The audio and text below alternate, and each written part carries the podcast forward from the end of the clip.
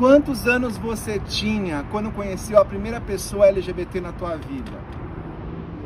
Hi, peoples! Tudo bem? E aí, gente? Estamos em casa, né? Espero. Fique em casa, não dê festinhas. Fique em casa, menina. Então, é o seguinte. Mês do orgulho. Mês da parada. Cadê parada? Não teve. Teve online. Teve online. Cadê Silvestre Montilla? Cadê a Salete Campari? Cadê quem fez a história da parada em São Paulo? Cadê o meu convite? Cadê o convite de Salete Campari? Cadê o convite de Silvete Montilla? Cadê o convite de Paulette Pink? Cadê o convite de Divina Núbia? Cadê o meu convite? Senti falta disso. Mas, falando em parada em LGBTs, como é ser LGBT na escola? A gente trata disso? Nós fizemos uma live com o Everton e nós discutimos várias coisas interessantes. O Everton expôs vários momentos da vida dele, várias, é, vários pensamentos importantes para a gente pensar enquanto professor. E aí a gente fala, mas André, nós vamos falar sobre LGBT na escola? Nossa, as pessoas vão começar a falar um monte. Ótimo! Tá ótimo. Gente, as pessoas têm que falar.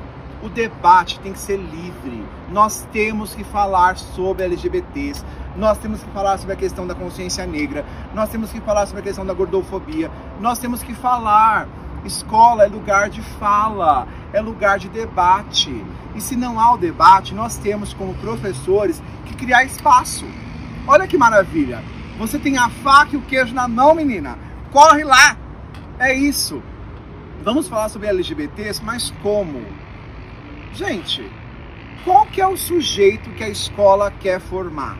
Não é a pessoa consciente, cidadã, ciente de seus direitos, seus deveres, que respeita o outro? Qual que é a bandeira de luta LGBT? Não é o respeito, não é a cidadania, não é o direito, não é o dever? São as mesmas coisas. Então nós temos que facilitar facilitar. Eu não estou falando que falar sobre LGBT na escola seja falar sobre hum, hum, posição sexual, não sei o que, não sei o que. Não, não é nada disso. É falar sobre direito, é falar contra uma masculinidade tóxica, é reprimir o menino, é, é condicionar a menina, sabe? E como é que a gente, professor, faz isso? Nas nossas práticas, a começar por mim. Quantas vezes eu não devo ter é, postulado que ser menina é de uma forma e ser menina de outra? Quantas vezes eu não é, não sugeri o debate nas minhas aulas? É isso. Ser LGBT é combater todos os dias uma porrada de preconceitos. Imagina se na escola, que deveria ser o seu lugar seguro, você não puder discutir sobre isso. E eu não estou falando de doutrinação, esse pessoal bolsomínio que fala essas lágrimas. Não, gente, não. Você, professor, você, professora, você sabe que não é assim. Que a gente luta todo dia para dar o melhor que a gente pode nas escolas. Ainda mais agora em tempo de pandemia. Quantas vezes você não fica atribulada porque teu aluno não está conseguindo acessar a plataforma, que não tem acesso à internet? Você sabe disso.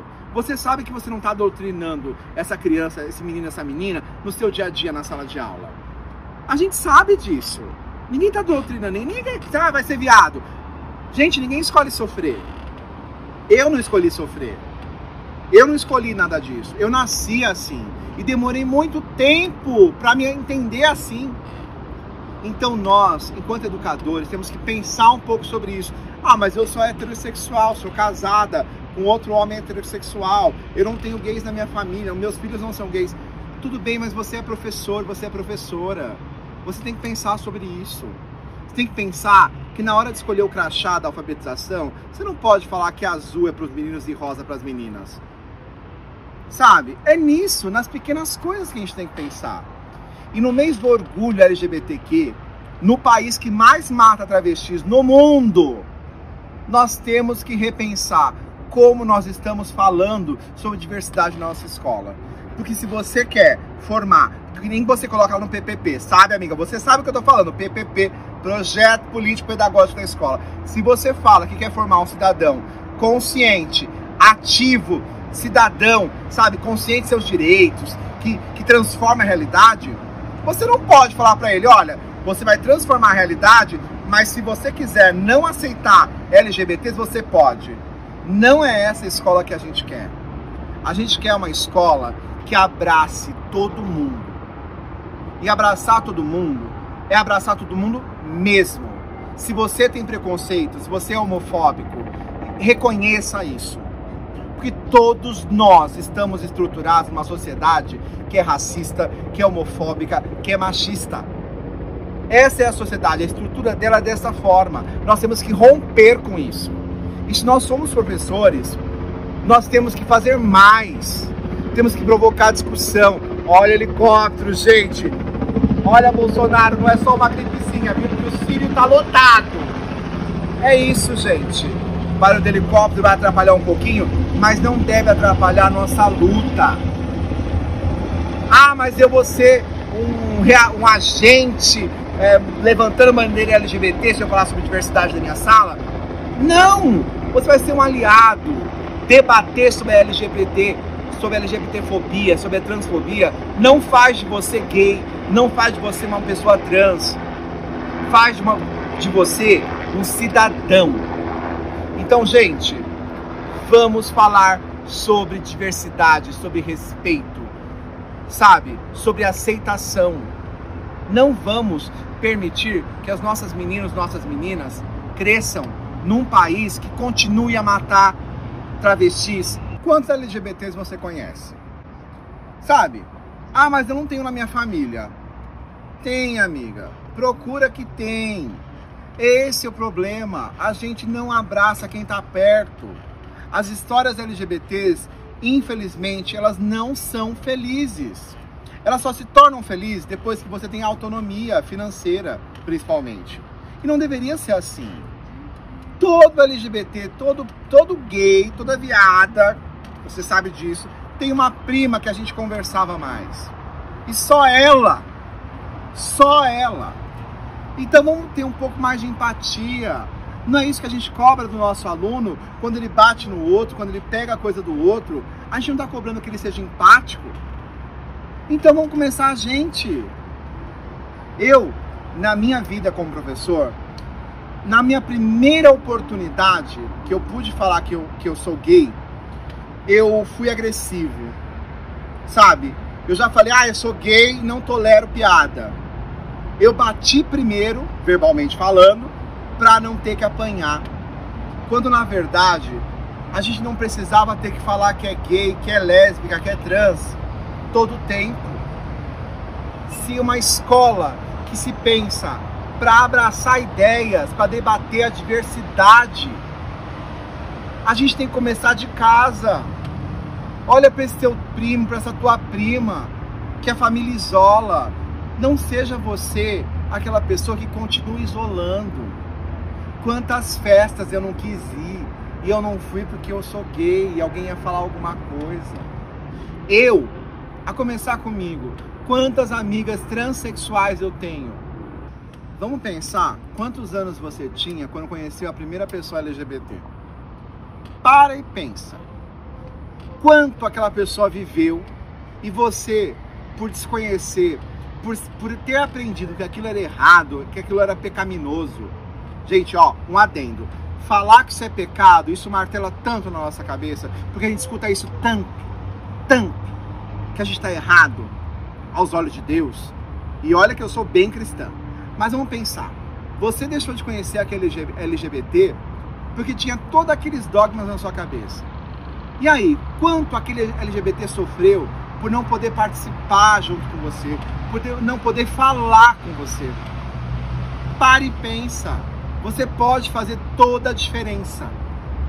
Não se cale para nenhuma das situações seja com relação ao racismo, seja com relação à gordofobia, a, a, questão da LGBTfobia, não se cale diante de um preconceito, a gente não pode se calar.